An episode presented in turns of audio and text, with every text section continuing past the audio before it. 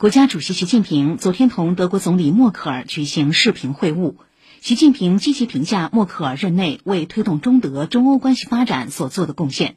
习近平指出：“人之相识，贵在相知；人之相知，贵在知心。”这句话既是对我们多年深入交往的很好诠释，也是过去十六年来中德关系保持平稳健康发展的重要经验。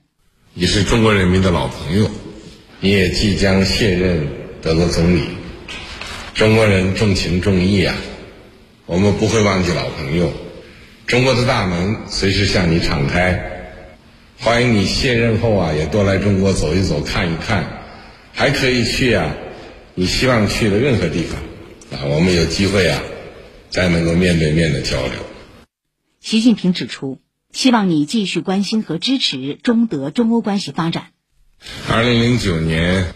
访问德国期间，同你结识以来啊，我们在双边关系啊、重大的国际和地区问题啊、治国理政经验这些方面都进行了深入的交流，也共同推动了双边关系向前发展，啊，也推动了中德合作应对全球的挑战。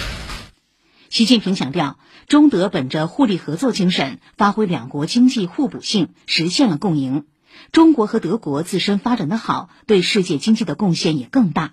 这证明国与国之间完全可以避免零和博弈，实现互利共赢。这是中德关系应该牢牢把握的主基调。明年是中德建交五十周年，中方始终从战略高度和长远角度看待中德关系，愿同德方保持高层交往，增进相互了解和人民友谊，推动中德合作走深走实。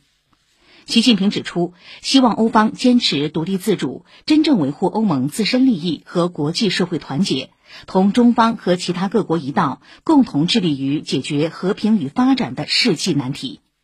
默克尔表示：“我对我们十多年来的每次交往都记忆犹新。我任德国总理期间，中国实现了快速发展，国力今非昔比，并且展现出巨大潜力。”相信欧中关系能够克服各种复杂因素，继续发展。